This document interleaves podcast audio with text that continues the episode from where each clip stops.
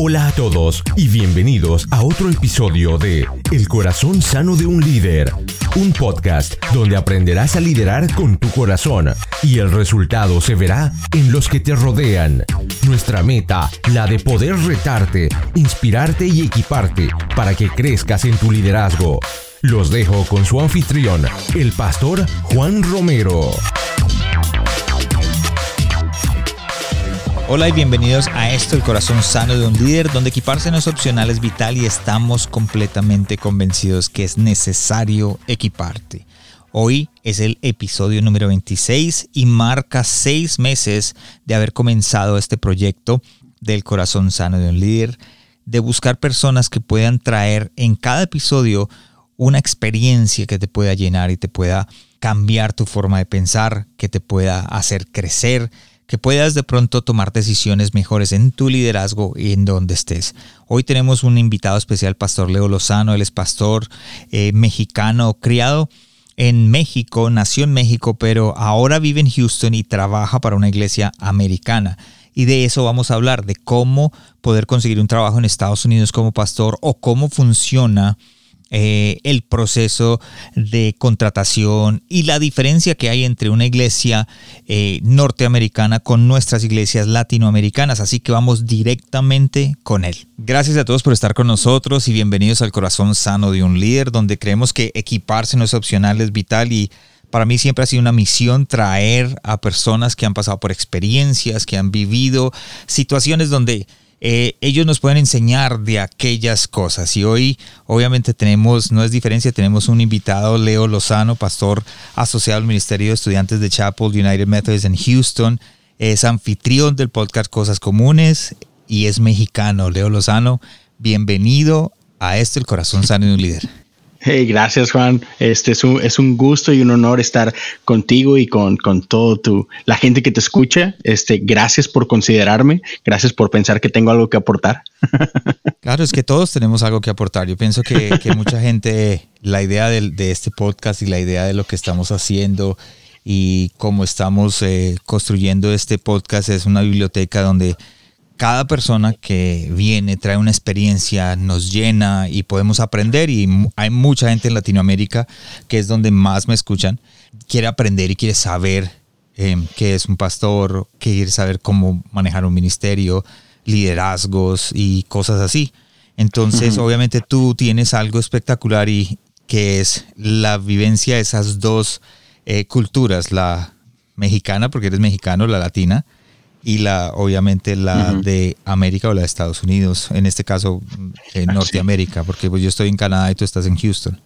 Entonces la idea es poder entender y poder eh, llevarle esto a, nuestros oyentes. Yo soy fiel creyente que la tendencia de las iglesias es que van a ser dirigidas por pastores cada vez más jóvenes. Tú eres un pastor joven, eres más joven que yo.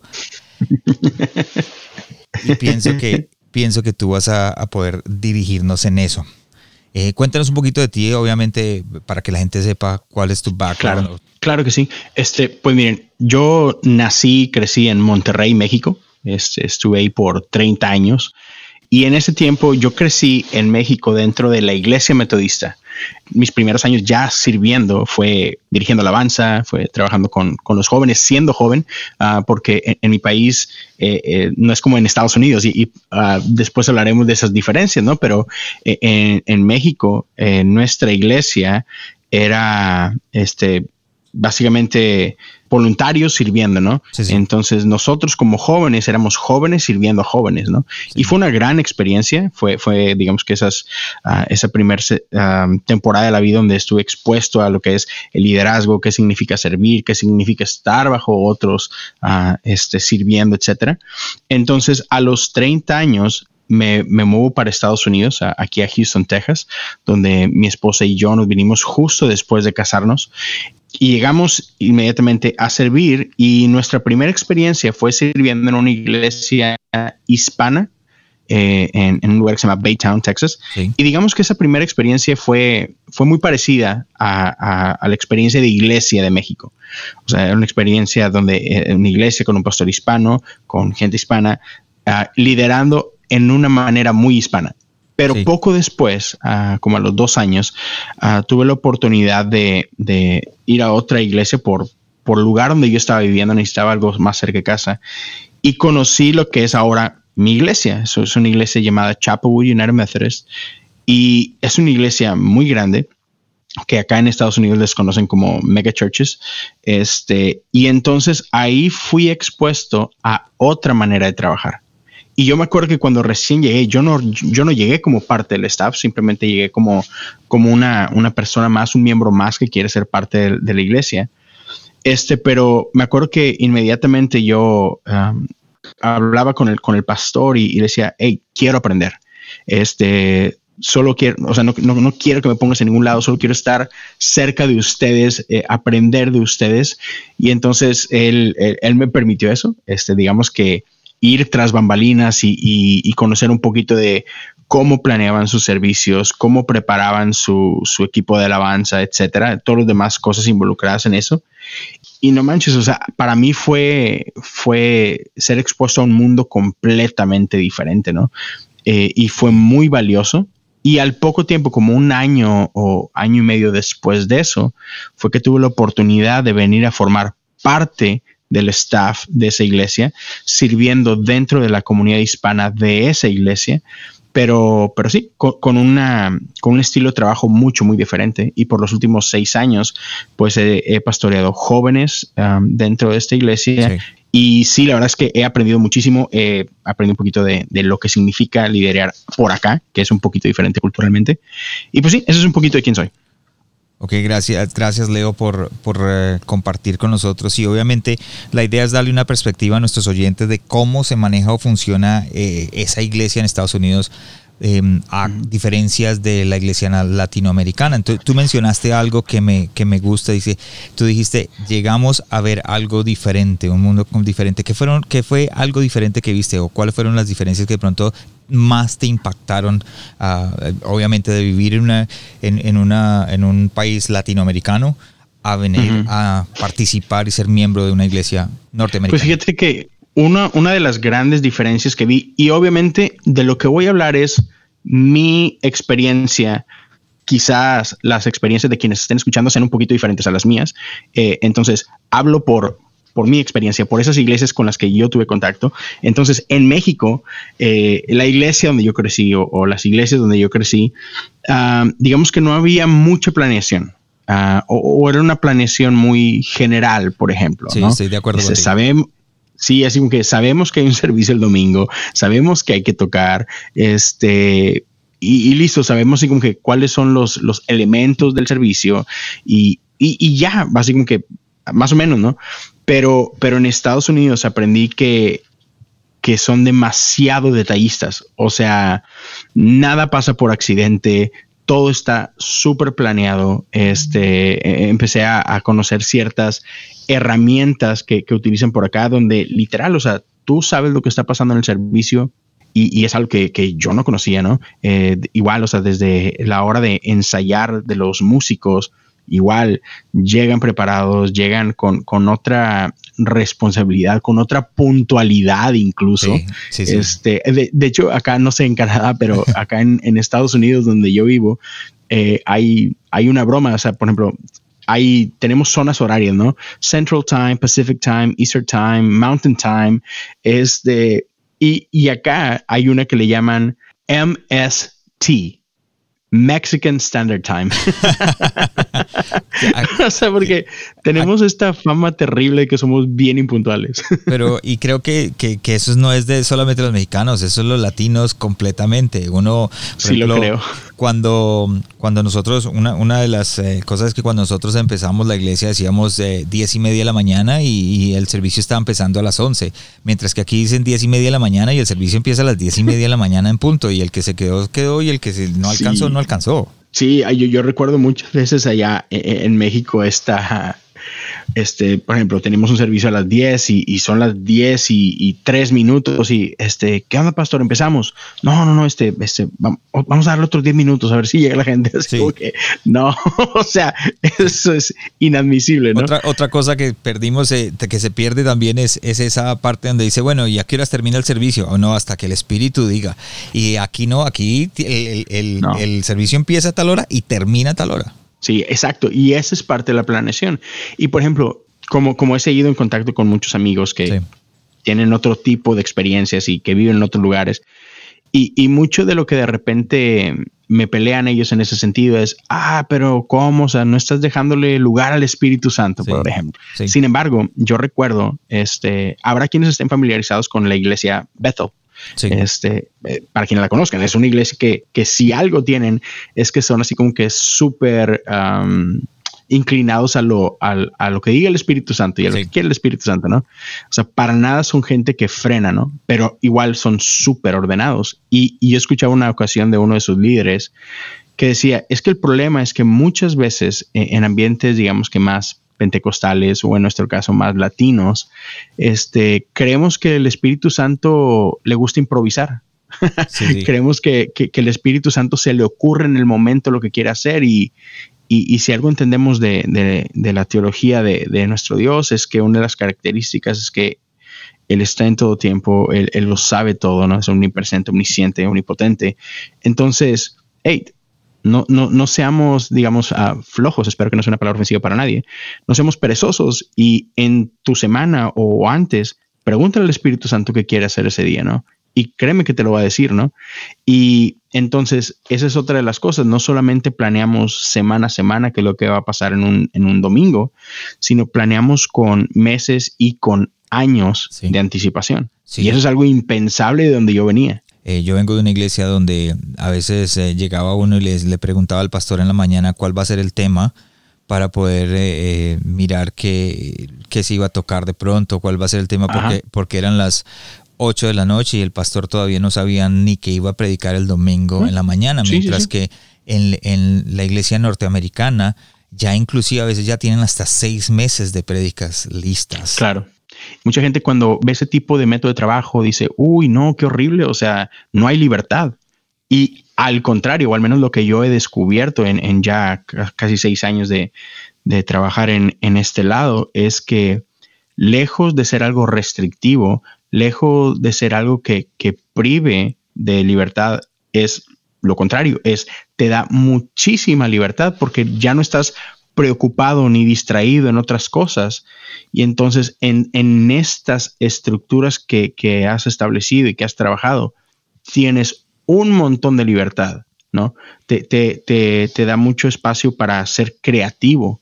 Este, pero con orden, o sea, eh, eh, es un caos ordenado, porque esta explosión de, creatividad no está limitada a tengo que hacer algo ya, porque en el siguiente minuto tengo que hacer algo. No, no, no, tienes semanas y tienes meses para explotar esa creatividad y por eso eh, poder hacer algo más bello, más este, significativo. Otra de las cosas que, he notado muchísimo o mucha diferencia es la atención al detalle. Ah, por ejemplo, igual eh, en la iglesia donde yo crecí en México ah, y en la iglesia que estuve, no sé, por más de 10 años, siempre se vio igual. Nunca recuerdo que se haya visto algo diferente, ah, estéticamente hablando. Este, y como que no había tanta atención al, santuario, ni mucho menos. No que estuviera sucio ni nada, sino que, ah, es, es un santuario, ¿no? Y sin embargo, cuando, cuando llego por acá, yo recuerdo que el ministerio hispano en el que yo colaboraba, eh, nos reuníamos en un gimnasio. Entonces, cada semana teníamos que hacer setup. Entonces, yo me acuerdo que las primeras semanas había, pues, en lo que estaba aprendiendo cómo había que diseñar, cómo había que este, poner cada cosa, la silla, las cortinas, los altares, etcétera, etcétera. Obviamente hacía, había cosas que, que hacía, digamos que mal o, no al, estándar que, el pastor quería. Estaban pensando que y me acuerdo que, Y, pero me acuerdo que él con, muchísima gracia me, enseñó esta parte, ¿no? Y yo al principio no entendía su obsesión con ciertos detalles. Y algo que él me explicó fue lo siguiente. Y la verdad que cuando me lo explicó me, me cambió por completo la perspectiva. Y me dice, mira, yo creo en la excelencia. Creo que tenemos un Dios que es excelente y, y un Dios que tiene demasiado atención al detalle. Me dice, si no me crees, simplemente checa Levítico, checa Éxodo mismo, cuando, cuando Dios da las instrucciones del templo, hay demasiado detalle. O sea, qué colores, qué telas se van a usar, qué madera se van a usar, qué tipo de decoraciones, es demasiado detalle. me dice, y, nosotros cuando estamos armando aquí el santuario, tenemos que poner atención a los detalles porque nosotros somos los responsables de crear una atmósfera donde la gente pueda venir a encontrarse con el Dios viviente. Entonces, cuando, cuando no ponemos atención, estamos creando distracciones. Entonces, si nosotros hacemos nuestro trabajo, si nosotros ponemos atención y creamos una, una atmósfera correcta, estamos quitando todas esas barreras, quitando todas esas distracciones y creando un ambiente agradable para que ellos puedan tener un encuentro con el Dios vivo, ¿no? Entonces para mí fue así como que, wow, nunca lo había visto de esa forma, ¿no? Y están buscando que todos seamos así, que todos seamos detallistas, que todo salga con, con esa perfección que ellos quieren porque es para Dios creo que también la manera de, que ellos es ordenado, o como dicen ser ordenado, es simplemente porque uno tiene una hora nomás para hacer un, servicio completo, una hora para poder eh, llevar el mensaje, y entre más estamos eh, desconcentrados, eh, pues obviamente el, va, a haber una demora, va a haber más cosas, y, pienso que eso es la razón. Sí, y, en muchos casos, o sea, hay iglesias donde el, el, servicio está limitado a una hora o una hora y cuarto, porque hay más de un servicio, ¿no? Entonces hay hay mucha logística detrás de, entre de que la gente tiene que entrar y salir a cierta hora porque tenemos que liberar estacionamiento, tienes que liberar este, eh, los, los pasillos, etcétera, para que, para que el siguiente servicio pueda igual empezar a tiempo, terminar a tiempo, porque hay un tercer servicio y, y, así sucesivamente, ¿no? Y por lo regular, el último servicio, donde ya no hay nada después de, pues tiende a, ser un poquito más relajado en ese sentido, pero también sin exagerar, porque algo que, también los, la cultura americana es muy consciente es que tratamos de ser muy respetuosos con el tiempo de la gente. ¿no? Entonces, por eso eh, el americano siempre, eh, y, yo sé que igual en Canadá, o sea, tienes una junta, hay una hora en la que comienza y hay una hora en la que termina. O sea, hablando en cuestiones laborales, ¿no? O sea, profesionales, eh, las juntas, las, por ejemplo, oye, uno es que voy a ir a comer con, con, tal persona, tiene una hora en la que te ves y hay una hora a la que, a la que termina. Y, y se mantiene, ¿por qué? Porque se respeta el tiempo de la gente, porque no asumes que tienen todo el tiempo del mundo y no tienen nada más en su calendario, sino que eres respetuoso y dices, hey, sé que tienes otras cosas que hacer, entonces voy a respetar tu tiempo. Entonces todas esas cositas, ¿no? Y otra vez, Dios se puede mover en el momento que Él quiera, solo hay que ser proactivos, hay que buscarlo, hay que planearlo, hay que, hay que orar, por supuesto, mucho antes y, y, como, pues, como usamos este lenguaje, ¿no? Consagrar ese tiempo a Dios y decir, Padre, esto es tuyo, dale, ¿no? Y Él nunca queda mal. Y una cosa que, que dijiste es que siempre son muy puntuales y yo mm, pienso que, que hay, una, hay algo que siempre, o por lo menos en los latinoamericanos, a mí me lo dijeron aquí, siendo pastor de la iglesia, me decían, pastor, usted es que está llevando la iglesia como una empresa. Entonces yo decía, yo les decía, pues es que hay que llevarla como una empresa, pero sus respuestas eran no, es que no, no es una empresa, es la iglesia de Dios. Dios empieza a la hora que Él quiera y termina a la hora que Él quiere. Y en realidad no es así. Uno tiene, uno tiene que ser puntual con respeto a las personas que llegan. Si llegan a las, si es a las diez y media, es a las diez y media. Además que la cultura eh, va cambiando, la gente va aprendiendo quién es uno, la gente va aprendiendo, a las diez y media empiezan, entonces a las diez y media, hay que estar allá, ¿verdad? 11 de la mañana, a las 11 hay que estar allá. Sí, y fíjate que otra de las cosas que, me ha tocado ver mucha diferencia es que, por ejemplo, en las iglesias en Latinoamérica tendemos a saturar la semana de actividades. Sí. Este, y los americanos no son tanto así. Este, por ejemplo, hace, hace poco tenía una, una, plática con un amigo que está en la Ciudad de México y no sé cómo salió el tema, pero estábamos hablando de, de los servicios y todo. Y le digo, no, este, pues solamente tienen servicio los jueves, eh, un servicio, eh, domingo hay tres o cuatro servicios y durante ciertas temporadas hay este, como que células en casas, pero, pero no todo el tiempo. Y me decía, ¿y, y ya? Y yo, sí, pues sí, nada más. Y yo, ¿por qué? Y me decía, wow, no, es que nosotros, y, voy a decir, no, no voy a citar textualmente todas las que me dijo, pero por darte una idea, sí, es que los lunes las mujeres se juntan en la iglesia y los martes es oración y los miércoles son los varones y, los jueves tenemos vigilias y los viernes no sé qué y los sábados los jóvenes y así como que, oye, todos los días de la semana tienes actividades y este, y igual yo crecí de esa manera, ¿no? Pero no, Sí, no, yo también crecí así. Yo fui, eh, yo soy, crecí así, estuve en una iglesia en la ciudad de Miami donde era lunes, martes, miércoles, jueves, viernes. El único día que descanso que tenía era el sábado porque el domingo eran dos servicios, ese era un día normal de trabajo. O sea que terminaba uno, obviamente con una semana llena y cansado y no disfrutaba.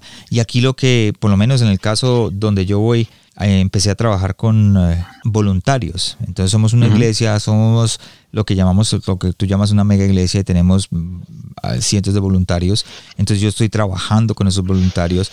Entonces al principio dije, bueno, tenemos que reunirnos todos y vamos a hacer un discipulado, vamos a, a, empezar a trabajar con ellos, a mirar qué es lo que vamos a hacer. Y el pastor me dijo, espérate un segundo, no, aquí no es así.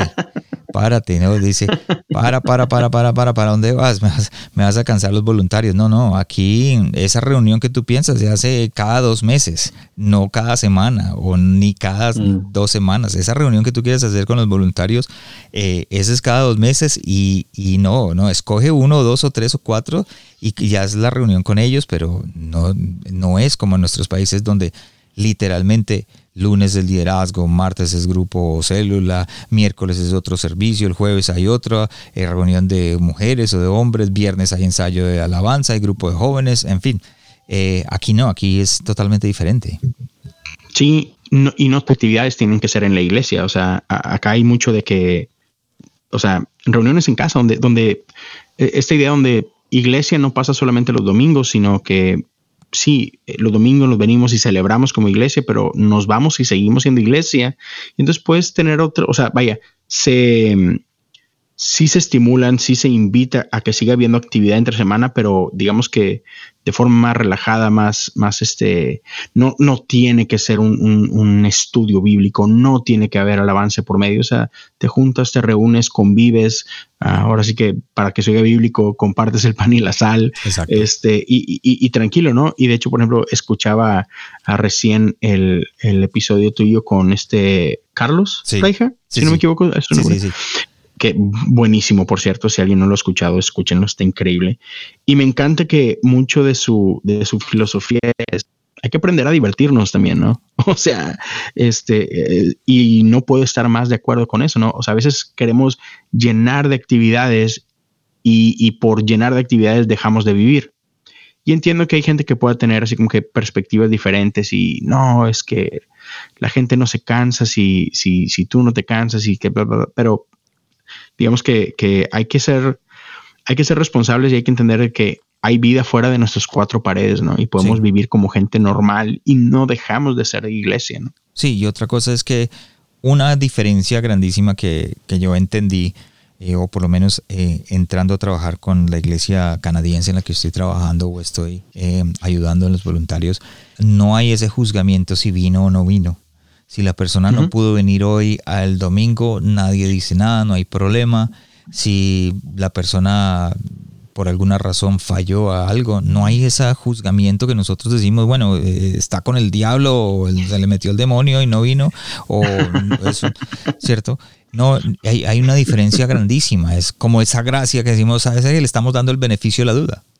Sí, e, entendiendo que, o sea, hay ocupaciones, hay obligaciones, este, por ejemplo, eh, hablando eh, acá en, Estados Unidos, o sea, muchos de, nuestra comunidad hispana tiene trabajos duros, muchas veces tienen dos o, hasta tres trabajos, porque estamos hablando de inmigrantes, este, y obviamente no es el 100% de ellos, pero hay una cantidad muy alta de inmigrantes, este, gente de primera generación que, viene a partirse el lomo, ¿no? Y viene a trabajar muy duro, este, incluso gente que trabaja domingos en la mañana y no se va a parar y, este, entonces entender de que si no están no es necesariamente porque no quieran estar, sino que hay hay realidades ah, de su vida eh, que existen y que entonces como iglesia tenemos que ser un poquito más flexibles, extender más gracia y ver cómo podemos estar contigo aún en medio de eso. O sea, no porque, y, esto es lo que pasa mucho, ah, no vienes el domingo, es que no estás siendo parte de esta comunidad. Sí.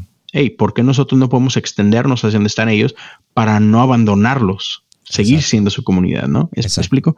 Entonces sí, son, son solo perspectivas un poquito diferentes, ¿no? Mencionaste algo, eres, eres eh, líder de jóvenes, eres pastor de jóvenes, pero también eres el director de alabanza. ¿Y mm, qué diferencia hay entre nuestra alabanza latina de nuestra, nuestra iglesia o de, nuestros países a una, obviamente, norteamericana? Fíjate que ambos tienen sus pros y sus contras. Algo que, por ejemplo, recuerdo mucho, muy, muy, claramente eh, en México, hay músicos extremadamente talentosos y, y, bueno, la costumbre en México es que somos voluntarios, ¿no? Este, por ejemplo, yo dirigí alabanza en México por 13 años. Fácil, señor, 13. Sí, sí estoy haciendo bien las cuentas.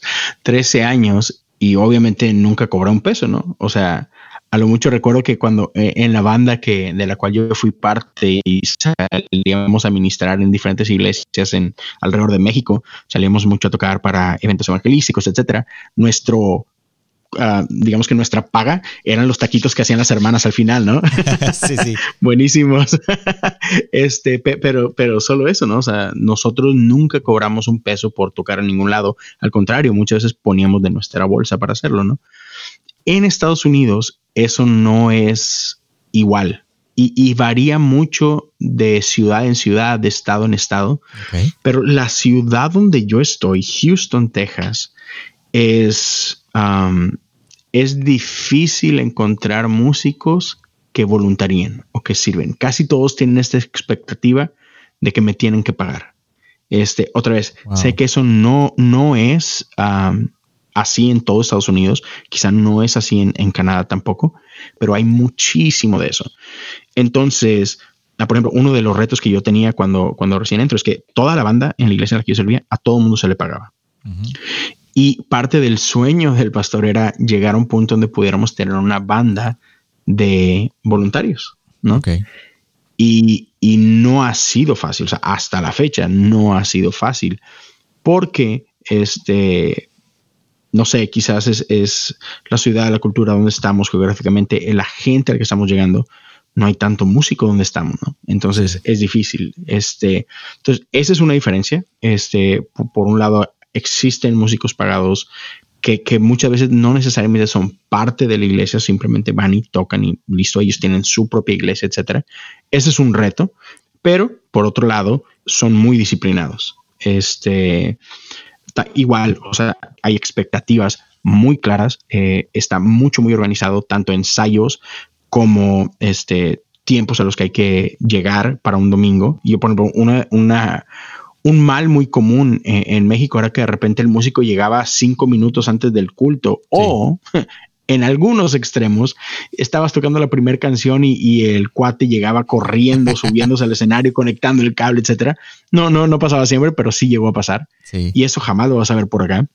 Entonces, creo que eso es una cosa, hay mucha disciplina. Otra vez, hoy, hoy por hoy, en, esta nueva generación, sí he visto algo muy diferente en alabanza eh, en, Latinoamérica en ciertas iglesias donde otra vez se hace con mucho profesionalismo, donde se hace con mucha pasión y hay músicos increíbles en México. Este, pero, pero acá sí, es, muy normal. Tú no llegas a un ensayo a ensayar, tú llegas a un ensayo ya súper preparado, donde ya te sabes todo y simplemente llegas a ensamblar, por ejemplo. Otra de las diferencias muy grandes es que es muy común en Estados Unidos que, que no tocas, eh, no tocas solo. a lo que me refiero con eso es de que hay, nos apoyamos muchísimo con tecnología, este, tanto con tracks, este, que por ejemplo sé que en México también se ha empezado a hacer, pero ciertas iglesias que tienen cierto presupuesto, este, no todas las iglesias, no, es, no es muy común en, en Latinoamérica encontrar eso, ¿no? Y acá sí es un poquito más común contar con, tecnología a disposición. Entonces, ese es uno de los de, las mayores diferencias que, he encontrado. Fuera de eso, este, digo, e, encuentra de todo, gente súper dispuesta, gente no dispuesta en ambos lados, ¿no? Tanto en Latinoamérica como en Estados Unidos. Y uno de los retos más grandes es encontrar músicos que sean parte de tu iglesia, que sean, que, que no solo toquen porque les estás pagando, sino que esta es mi casa. Wow. ¿no? Sí. mi, hija um, fue, o era, mientras estuvimos, mientras tuvimos la iglesia eh, bajo nosotros, ella era líder de alabanza. Eh, entró a trabajar o llegó aquí, dijo yo quiero voluntariar para entrar al, grupo de alabanza y empezó y vio que tenían pistas, se trabajaban con pista, entonces la pista estaba detrás. Me dice que la gran diferencia eh, que tienen es que porque es pista, entonces suena como un CD. Me refiero a que empieza la canción, termina la canción, inmediatamente entran a la segunda y después hacia la tercera. Entonces no tienen esa como el, nuestras iglesias en Latinoamérica, donde de pronto la primera canción la demoran, la pueden demorar un poco más, o la última canción que es la suavecita de piano, se quedan ahí, es cierto, repitiendo el coro 80 mil veces. No tienen esa parte, simplemente ella dice es como un CD y es muy cuadrado, ¿verdad? Fíjate que, que sí y no. Y, esa es parte de la planeación. Ah, igual, ah, igual cada iglesia, porque hay más de una opción para hacer eso. Este, hay multitracks, hay Ableton, hay, hay, diferentes opciones, pero, pero sí existe la flexibilidad. Solo otra vez, requiere planeación. Entonces, eh, es donde ahí ya recae en el director de alabanza de, de pasar tiempo con Dios, de, de, saber qué es lo que está buscando para cierto momento y no simplemente esperarse a ver qué pasa el domingo y a ver cómo me inspiro y a ver cómo amanecí, este, si no me hizo mal la pizza de anoche. Entonces, se, se ocupa planear, ¿no? Entonces, bueno, yo recuerdo eh, muchas veces sentándome entre semana, este, ya con las canciones, estas son las canciones, esto es lo que vamos a tocar, pero pasar tiempo, digamos que dirigiendo alabanza un lunes o dirigiendo alabanza un martes y decir, no, ¿sabes qué? Aquí le voy a agregar otro coro, acá le voy a quitar un puente, ¿sabes qué? Aquí voy a extender el espacio instrumental porque, porque quiero que oremos y de repente para el jueves decir, no, no, no, no, no va por ahí. Y cambiar, o sea, sí se puede, pero, o sea, ya llegas el domingo y es lo que planeaste, planeaste, ¿no? Entonces, en ese sentido sí es más rígido y me atrevo a decir de que e incluso no necesariamente porque este y, otra vez, depende mucho cómo tienes el setup en, y cada iglesia lo hace diferente. Pero yo sí tenía, por ejemplo, con, y, es parte del formar equipos, ¿no? Pero el, estoy bien, bien contento del equipo que llegamos a formar acá porque había, una, una, relación muy padre, nos conocíamos súper bien, había muy linda amistad, ya teníamos años tocando juntos, entonces como que ya nos íbamos conociendo muy bien, ¿no? Y teníamos ciertas señas donde, por ejemplo, en nuestro caso, quien controlaba todo eso de los tracks a la hora de la hora, o sea, y en un domingo era nuestro baterista, ¿no? Y entonces era muy sencillo hacer una simple seña, este, que nadie se daba cuenta, pero él, él la tenía. O incluso eh, llegó un punto donde llegué a usar algo que se llama un talkback mic. Entonces simplemente presionaba un, botón en uno de mis pedales y yo hablaba al micrófono, pero la congregación no me escuchaba, pero él sí me escuchaba, ¿no? entonces había maneras de comunicar y entonces podía ser de aquí, ¿sabes qué? Este, vuelve a repetir eso o páralo, pero músicos sigan y vamos a, vamos a, como que vamos a darle aquí en este tiempo, ¿no? O sea, sí existe, sí hay maneras, pero requiere conocer el equipo que tienes, la tecnología que tienes, que los músicos se sientan cómodos con todo eso. Y entonces sí se puede llegar a eso, pero hay quienes no lo han hecho y entonces sí se vuelve así como que súper mega cuadrado, ¿no? como decía, es un CD. Entonces sí se puede caer en esos, en esos detalles. Sí, y ese, ese fue más el, lo que ella sentía y decía, ¿será que es falta de fluir del espíritu?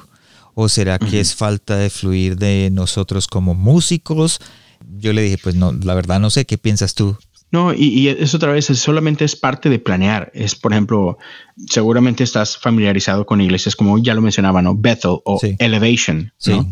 Este, Hillsong, o sea, igual, este, yo creo que cualquier persona que va a algún servicio en esas iglesias siente un fluir del espíritu padrísimo, ¿no? Este, pero la realidad es que cada momento fue planeado, este, y, y no es, no es que porque esté planeado hay una falta de, genuinidad, no, para nada, solo que saben lo que están buscando, han orado por ello, se han preparado por ello, y entonces cada momento, cada intensidad, este, por exagerar, ¿no? cada lágrima de la gente, está, o sea, saben lo que están haciendo, ¿no? Sí. Entonces, no, no es que haya una falta de fluir, solamente que para llegar a, tipo, a esos niveles, se requiere mucho trabajo, se requiere mucha disciplina y no vas a llegar ahí de la noche a la mañana, ¿no? Entonces toma tiempo. E, y por ejemplo, si en el caso de tu hija, dice, oye, ella llega y no tenía la experiencia de tocar en ese estilo, ¿no? Porque, por ejemplo, llegas y es, híjole, ¿sabes qué? No nada más cantas, tienes que traer este in-ears, ¿no? Unos audífonos. y toma tiempo acostumbrarse, este, porque, porque no nada más estás cantando, estás escuchando música dentro de tus oídos y dices tú, ah, pues eso es normal, ¿no? No, porque no nada más estás escuchando música, estás escuchando un, um, metrónomo que te está marcando el tiempo y estás escuchando una guía que te está diciendo qué es lo que sigue, ¿no? Estás cantando el verso y te avisa coro. Estás en el coro y te dice verso, eh, puente. Entonces, es al principio puede ser así como que overwhelming, así como que abrumador. Y, y, y otra vez, es es cuestión de tiempo. Yo, yo sí hubo, me acuerdo que los primeros meses era, era, era incómodo dirigir alabanza de esa forma, ¿no? Sí. Porque, porque igual, o sea, sentía que me estaban robando esa libertad y todo, pero pues con el tiempo otra vez te vas acostumbrando, vas, vas como que sintiéndote cómodo en ambiente y conociendo más, familiarizándote con trabajo, con todo lo que implica y llega un punto donde te sientes como pez en el agua, ¿no? de hecho, ahorita a mí se me hace más difícil dirigir sin eso que, con eso. sí, la costumbre. Una pregunta que esa sí te la hago a ti directamente, Leo. Va. ¿Cuál es el proceso? Por ejemplo, hay mucha gente que me ha preguntado, me gustaría irme a trabajar como pastor a Estados Unidos. ¿Y cuál es el proceso de buscar una persona de la iglesia y poder contratar un pastor y cómo, cómo funciona, porque hay gente que está buscando y manda hojas de vida aquí, manda allá y cuando menos acuerda dicen, bueno, nunca me han llamado. Híjole, es, no es fácil porque cada organización es bien diferente, mucho, muy diferente. por ejemplo, no es lo mismo una iglesia metodista que una bautista, que una independiente, que una, etcétera. Y aún dentro de organizaciones, no todas funcionan igual. Este, entonces, seguramente hay maneras de, mandar currículums y decir, hey, estoy interesado, mira, este soy yo. Claro, lo puedes hacer, ¿no? Pero la realidad es que eh, es, creo que es más complicado venir de afuera hacia adentro, salvo que seas ya alguien con una plataforma importante y que la iglesia te esté buscando a ti, ¿no? Sí. creo, y, y, quizá me pueda equivocar, pero creo que fue algo similar lo que pasó con, por ejemplo, en su momento, Marcus Witt con Lakewood, ¿no? Sí. O sea, Lakewood quería un proyecto hispano, ellos fueron a buscar a Marcos, este, y por ahí empezaron pláticas y todo, ¿no? Sí. Pero, pero si no eres esa persona, creo que es un poquito más complicado, ¿no? Entonces, en, mi caso personal, eh, yo estaba sirviendo, ¿no? Yo estaba sirviendo en la iglesia, este, por ahí conociendo al pastor, hay una necesidad, me conoce, cree que tengo las herramientas necesarias para suplir esa necesidad y es, hey, Sí. Ven, ok, perfecto, ¿no? Pero por ejemplo, yo empiezo y no empiezo como pastor. Eh, dentro de mi organización hay dos maneras diferentes de llegar a ser pastor. Una este, es a través de la ordenación, que es un proceso largo, Este, como de mínimo, mínimo cinco años, con, con, ciertos requerimientos. O sea, si quieres emprender este proceso, tienes que haber terminado tu, tu universidad, tu college, empezar a cursar ese proceso de, de tener tu master's en divinidades y pasar por un proceso de ordenación que otra vez dura de principio a fin mínimo cinco años, donde llevas un proceso de mentoría, un proceso de exploración de tu llamado, este, identificación de dones, etcétera.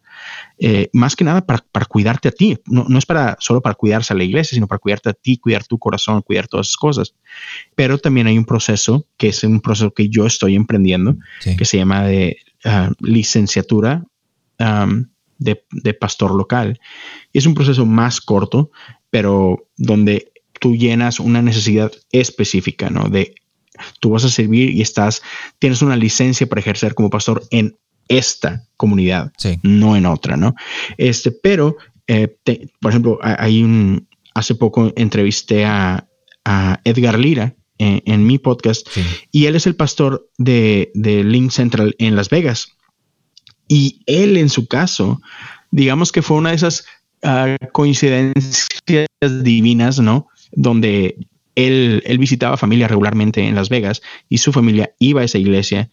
Y él un día este, dijo, ah, seguramente que hay algún español, déjame pregunto. Y una ocasión así, de una conversación completamente ah, random con uno de los líderes, pregunta por el servicio en español y ellos, ah, mira, hemos querido hacer uno, este, platiquemos. Y es como que, uh, ok, está bien. Y, bueno, en el podcast él entra en detalle y, platica un poquito de eso, pero fue así como que, ah, yo, órale, y pues platicando y todo, y se fueron dando las cosas, ¿no? Pero entonces, uh, incluso conozco gente que, que está pastoreando en, Latinoamérica y que su organización es parte de una organización de Estados Unidos y que de pronto se hacen acuerdos y, oye, mira, pues conozco que hay una necesidad en tal ciudad, déjame te pongo en contacto con tal y tal y, por ahí se da, ¿no? Pero, pero es difícil que así nada más de la nada y que, ah, pues no es tan sencillo, ¿no?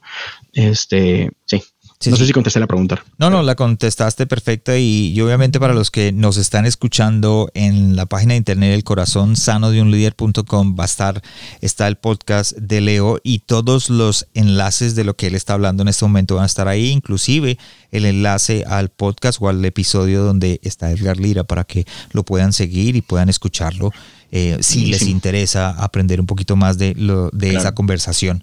¿Qué es lo difícil? O sea, ¿qué es lo más difícil que tú crees que has enfrentado eh, habiendo vivido esas dos culturas? Mira, yo lo que diría es lo siguiente, ¿estás interesado? Tú vives en Latinoamérica, ¿estás interesado de, plantar en Estados Unidos o de trabajar en Estados Unidos? Aprende el idioma. Eh, te lo, aun y cuando quieras, aun y cuando tu deseo sea trabajar con hispanos, yo, yo sí te, te invitaría es aprende el idioma, no le tengas miedo al idioma.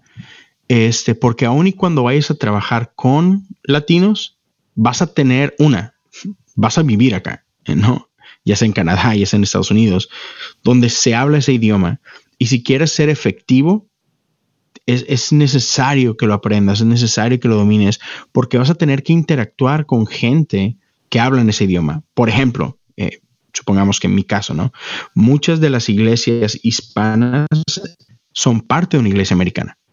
No, no, hay mucho, mucho, muy poquitas, creo que las puedo contar con, los dedos de una sola mano, que son hispanas y son independientes. Casi todas son parte de una iglesia anglo, ¿no? Entonces, pues, ¿qué crees? Tu jefe va a ser un pastor americano. Vas a tener reuniones con gente americana. Y yo he visto, lo he visto con mis propios ojos, que de repente ha habido frustraciones o ha habido gente lastimada simplemente por no entenderse. Entonces, eso puede mermar mucho ah, tu trabajo o los frutos que puedes llegar a dar, ¿no? Entonces, esa es una recomendación básica. Sí, por favor, por favor, si está en tus posibilidades, trata de aprender el idioma. Este, número dos, vienes acá, tienes que ah, ser abierto en todos los sentidos culturalmente. Entonces, hay muchas cosas que para ti son normales en tu país que acá no las son. Y entonces muchas veces uno de los errores que cometemos es que queremos llegar al lugar a donde vamos y lo queremos transformar al lugar de donde venimos. Y yo siempre eh, me he preguntado entonces, ¿para qué viniste? Seamos más flexibles. Entonces, si quieres venir acá, ven con una mente abierta a abrazar y amar a la cultura que está aquí, porque aún y cuando vengas otra vez, vengas a trabajar con hispanos, son hispanos que están aquí que se han tenido que adaptar a esta cultura, que viven en esta cultura, que sus hijos viven en esta cultura. Entonces, aun si los adultos son de primera generación y, tratas con salvadoreños, hondureños, mexicanos, colombianos, etcétera, sus hijos ya empiezan a hacer una mezcla. Aún y, aún y trajeron a sus hijos chiquitos, adaptan al estilo de vida acá, al lenguaje de acá. Entonces, si no, una, si no manejamos el idioma, si no estamos abiertos a la cultura, estamos creando barreras entre la gente y nosotros. y ser abiertos tanto en lo cultural, tanto en lo, en lo dogmático o incluso en, las prácticas, ¿no? Por ejemplo, te, voy a citar un caso muy, muy, que lo acabo de discutir hoy. Eh, vengo, en la mañana tuve una reunión con los pastores en, una, en un área de la ciudad, donde estuvieron teniendo ciertos ah, problemas con su ministerio hispano y, y parte de esos conflictos es que el pastor que estaba ahí, digamos que no compaginaba o no abrazaba ciertas cosas que, la comunidad americana quería hacer. Desde cuando se acerca la temporada de Halloween, ciertas cosas para atraer a la comunidad, como un uh, pumpkin patch o como un trunk or treat. Y, me, honestamente me dolió mucho que esta iglesia en específico hizo eso para abrirse a la comunidad, para atraer a la comunidad 1500 personas fueron a este evento de esta iglesia. 1500, ¿ok? 80% de la población de esa comunidad es hispana. Sí. ¿Y sabes qué fue lo que hizo el, pastor hispano con su gente? Se la pasaron orando en contra de esa actividad. O sea que en un cuarto encerrados. Wow, no alineó, no alineó, no se alineó. No alineó. Exacto. Entonces, en lugar de aprovechar la oportunidad y salir a conocer gente que potencialmente podrían unirse a su congregación y amarlos, este, y mostrar unidad, fue se aislaron y empezaron a otra vez orar en contra de esa actividad. Eso solo por citar un ejemplo, ¿no? Y yo entiendo, en Latinoamérica tenemos un, ciertas ideas, ciertas posturas en, en, ciertos temas, pero tenemos que entender que, que hay un mundo diferente que quizá piense diferente y en lugar de construir puentes, muchas veces lo que hacemos es que construimos muros. Creo que Dios nos ha llamado a reconciliar, a redimir, a alcanzar. Entonces, pero otra vez, si, si venimos pensando desde que no, es que las cosas tienen que ser de esta forma, porque en mi país son así, eh, híjole, pues quédate en tu país. sé que suena muy grosero, ah, pero otra vez creo, creo que es necesario porque si no, no estamos avanzando el reino, no vas a ser efectivo en tu comunidad. Entonces, trata de aprender el idioma, trata de ser un poquito más abierto eh, eh, en abrazar la cultura. esas, esas son cosas que he visto en pastores que, que provocan mucho, mucho daño a, sus iglesias, ¿no? sí, sí. cositas. Yo por lo menos he visto, por ejemplo, las iglesias eh, americanas o norteamericanas, por ejemplo, en Hawái. Ellos van en, shorts, en pantalones cortos y van en, uh, pantuflas o chancletas, como lo quieras llamar, y van así al culto. Inclusive la gente va, va así. Y, y nosotros en nuestra eh, cultura latinoamericana decimos, no, eso es, eso es irrespeto a Dios, irrespeto tengo que traje y corbata. Traje y corbata, eso es del diablo esa iglesia porque, porque están usando, pero es una cultura y puede que esa persona sea mucho más santa eh, eh, en su vida que lo que nosotros somos. Claro sí, entonces sí, tenemos muchísimos prejuicios, entonces así como que deja todo eso en casa, ¿no? O, en tu país. Sí. Bueno, ya para terminar, obviamente, como siempre, tengo cuatro preguntas, cinco preguntas que le hacemos a todos nuestros invitados para conocerte un poquito más y para saber un poquito más de ti, Leo. La primera pregunta es de los hábitos que tienes diariamente, ¿cuál es el que más ha afectado a tu liderazgo? El descanso. El descanso. O, la falta. Sí, el descanso, el, el, sábado. Eh, ¿A qué me refiero con eso? Eh, yo, cuando empecé a trabajar en el ministerio, yo los primeros dos años y medio no descansé ni un solo día. Y eso fue autoimpuesto, o sea, nadie me lo impuso, eso fui yo. Ah, y entonces algo que descubrí con el tiempo fue que, que el no descansar reveló o revelaba en mí una falta de confianza en Dios, por un lado, revelaba inseguridades mí y, cosas por el estilo, ¿no? Entonces llegó al punto en el que, en el que mi cuerpo dijo, hermano, ya no podemos, este, creo que te vamos a enfermar para que puedas descansar, ¿no? Entonces, algo que, que a, raíz de eso y conversaciones con, con mi esposo y todo, tuve que abrazar el descanso. Y para mí esa parte de descansar me, me ayudó, una, a descansar más en Dios, aunque suene redundante, me ayudó a confiar más en mi equipo, a delegar mejor, a planear mejor. O sea, un montón de cosas se, se, desarrollaron a raíz de tengo que descansar. Ok, gracias Leo. Otra, la segunda pregunta, ¿cómo te estás preparando para el siguiente paso en tu llamado? Sí, bueno, eh, en mi caso, este, ahorita estoy en esta etapa donde hace algunos años yo, yo sentí que de parte de Dios que, que está en mi corazón esta parte de quiero pastorear, quiero este, poder este, apoyar a, mi comunidad y servir mejor a mi comunidad. Entonces, yo comencé con, un proceso muy específico para este, certificarme dentro de la organización a la que pertenezco, ¿no? Entonces, ¿qué es lo que estoy haciendo? Este, estoy en un proceso que va a durar aproximadamente un año, donde estoy con ciertos mentores, con ciertos ah, compañeros en el ministerio que igual que yo están explorando su llamado. Y entonces tenemos unos grupos de accountability, no sé cómo se puede decir en español bien, pero es un grupo de comunidad donde, donde estamos uh, apoyándonos juntos, creciendo juntos, leyendo ciertas cosas juntos. Y entonces este, estoy en este proceso de discernimiento con, con mi iglesia, preparándome, capacitándome. Entonces tengo material que leer, tengo preguntas del corazón que tengo que responder, eh, cosas por el estilo. Entonces, ese es el proceso en el que estoy, preparándome, leyendo ciertos libros uh, para, para prepararme en este proceso de plantación de iglesia o crecer una iglesia de cero, cosas por el estilo. Entonces, eso es cómo se está viendo en mi vida en este momento. Ok, perfecto. Gracias por compartir. ¿Cuál fue el último libro que leíste o el que le recomendarías a, a otros líderes? Fíjate que dos. Uno, eh, un libro que estoy a punto de terminar es un, libro de Héctor Hermosillo que se llama Plantación de Iglesias. Está muy, muy, muy padre. Pero otro que le recomendaría un chorro que lo leí a, finales del año pasado o a mediados del año pasado lo terminé y que le recomiendo un chorro cualquier líder es un libro que se llama El Camino de Regreso a ti.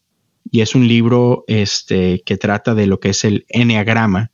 Para quien no esté familiarizado con eso, es una, es una herramienta de la psicología que ayuda a descubrirte mejor a ti mismo, identificar tu personalidad y cosas por el estilo y la de otros alrededor de ti. Entonces, eso es algo que me ha ayudado mucho en mi liderazgo, el, aprender a conocerme a mí, conocer mis limitaciones, por qué hago lo que hago. Y eso es algo que me, me encanta el enagrama. No es no solamente, ah, estos son mis gustos, estos son mis disgustos. No, es por qué hago lo que hago? ¿Cuál es, cuál es el corazón detrás de lo que hago? Entonces, el, conocer esas cosas de mí me ayudaron mucho. Entonces, es un libro que, que si estás en, ese proceso donde tú quieres liderar gente, entonces vas a estar trabajando con gente, te lo recomiendo mucho porque te va a ayudar una, a conocerte mejor a ti, lo cual te va a permitir ser un mejor líder y te va a permitir conocer mejor a los que están alrededor de ti para que tú puedas sacar lo mejor de ellos en, el buen sentido, para que puedas aprender cuáles son sus motivaciones, cuáles son sus miedos, cómo puedes, ese, qué lenguaje tienes que usar para motivarlos mejor, para que, que ellos puedan servir mejor y cosas por el estilo. Entonces, esos dos los recomiendo bastante. Ok, perfecto, gracias. ¿Y de quién o de qué estás aprendiendo en este momento? Uf. Este, tengo, tengo varios mentores. Sí. Este, varios mentores que me están apoyando en, ciertas áreas este, dentro de lo que es la iglesia. Pero mi esposa, mi esposa es, es una persona de quien estoy aprendiendo muchísimo. Sí, no sé, no sé si todos los hombres de, de, pronto llegamos a cometer este error. Quizás es familiaridad o algo, pero hay veces que, que platicas con tu esposa y es quizá la persona con quien más platicas, pero por lo mismo es como que, ay, sí, mi amor, ok, claro. Ay, no, es que tú nomás me dices eso porque, no sé, ¿no? Cositas, inseguridades, lo que sea. Pero, man, um, mi esposa es sumamente sabia, mi esposa es no solamente sabia, es muy inteligente, es súper capaz. Entonces me he, tratado de ser mucho más intencional, tratar de no ponerme a la defensiva, sino, sino escuchar lo que me está diciendo y aprender de lo que me está diciendo. Ah, no, en serio que he, aprendido muchísimo porque una de las personas que más me conoce es ella. Y muchas veces ella, ella puede ver esos blind spots que tengo, esas cosas que yo no logro ver por, por cualquier razón, por mi pasión, porque estoy emocionado, por lo que tú digas, y ella es, ese punto, ese punto ciego que, tú no ves. Ella lo ve. Sí, ella lo ve y como me ama, como muy poca gente me ama en el mundo, es, hey, veo esto, ponle atención acá, ¿qué tal esto? Oye, ¿has considerado esto otro? Y de repente han sido un montón de cosas que yo así de que, oh, wow, tienes razón, no, no lo había visto, no había checado esto. Y entonces, eh, eh, en los últimos años, tengo ah, ya nueve años de casado, pero sí he tratado de ser mucho más intencional en dejarme enseñar por ella. Este, pero, como te decía, también tengo un par de, personas cerca de mí. Ah, uno que está en el ministerio, este, que, es pastor, este, que, también ha pasado por esta parte de, plantar iglesias y todo, entonces que, que lleva ya un, camino recorrido más que yo, entonces trato de escuchar mucho sus consejos y, cosas por el estilo. Este, pero también tengo, tengo otro amigo que, lo dejo que me hable más al corazón. Este, e, e, esas preguntas más personales, ese, eh, gente, una persona con, con, quien oro, con quien puedo decirle, hey, estoy pasando por estas luchas, hoy estos son mis miedos, cosas por el estilo, y que puede hablar con sinceridad a mi vida, que puede orar conmigo, que puede llorar conmigo, cosas así. Entonces, sí. Es importante como pastor tener un mentor, un consejero, ¿verdad? Demasiado, este, porque muchas veces este, caemos en este error de que creemos que tenemos que tener todas las respuestas y nosotros somos la respuesta para muchas necesidades de mucha gente. Y, si no tenemos cuidado y nada más estamos sirviendo, sirviendo, sirviendo, de repente te vacías, te drenas por completo y definitivamente necesitas tener eh, ese grupo de amigos este, con quien puedes ser tú mismo, con quien puedes tú decir, hey, estas son mis necesidades, este, me siento así, estoy loco por sentirme así, este, ¿cómo ves? Este, ah, ¿por qué me no entiendo por qué me siento así? No entiendo por qué están pasando estas cosas. Y un, simplemente un lugar donde puedes ser humano, donde puede ser normal, ¿no? Y con quien puedes reírte y con quien puedes ir a comer y, no necesariamente hablar de trabajo y no necesariamente hablar de, de, misión y de propósito, sino simplemente reírte y ver un juego juntos y si son necesarios. Excelente, gracias Leo por compartir y por abrir tu corazón. Y una última pregunta, esta ya es más personal. Si estuvieras frente a ti mismo, pero unos años atrás, antes de comenzar, digamos unos 10 años antes de comenzar sirviéndole al Señor, ¿qué te dirías o te aconsejarías para enfrentar tu llamado? Lo primero que se me ocurre es no te estreses tanto. sí, muchas veces este, queremos como que tener todas las respuestas y, Dios tiene una manera de hacer las cosas de que, hey, simplemente disfruta el viaje, Él tiene el control. Y, algo que, agregaría es, ama más, preocúpate menos y, y me diría a mí mismo, la gente es más importante que las cosas que tienes que hacer. La gente es más importante que tus metas, la gente es más importante que, sí, no sé, como que a veces nos distraemos en este, en este deseo bueno de, construir lo que Dios nos está llamando a construir, pero muchas veces nos podemos distraer por, por las tareas, por los trabajos y la gente es más importante que, que, todo eso, ¿no? O sea, las otras cosas siguen.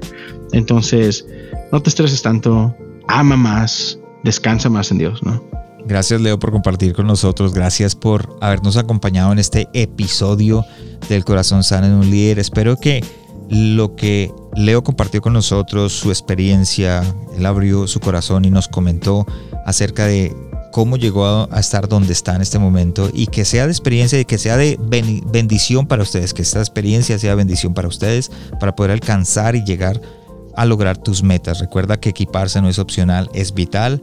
Así que los espero en el siguiente episodio. Leo, gracias por estar con nosotros. No, brother, muchísimas gracias, pastor, por invitarme y por, por este, confiar en mí. Y un saludo enorme a todos. Cuídense bastante. Gracias. Gracias, Leo. Gracias por habernos acompañado esta semana en el corazón sano de un líder. Espero que lo que escuchaste el día de hoy haya sido de crecimiento para tu vida. Visítanos en nuestra página de internet elcorazonsanodeunlider.com donde podrás suscribirte en iTunes, Spotify, Google Play o en cualquiera de tus plataformas favoritas. También nos puedes seguir en Facebook y en Instagram como El Corazón Sano de un Líder y no olvides compartirlo en tus redes sociales. Les habló su anfitrión Juan Romero. Te esperamos la próxima semana y recuerda, lo mejor está por venir.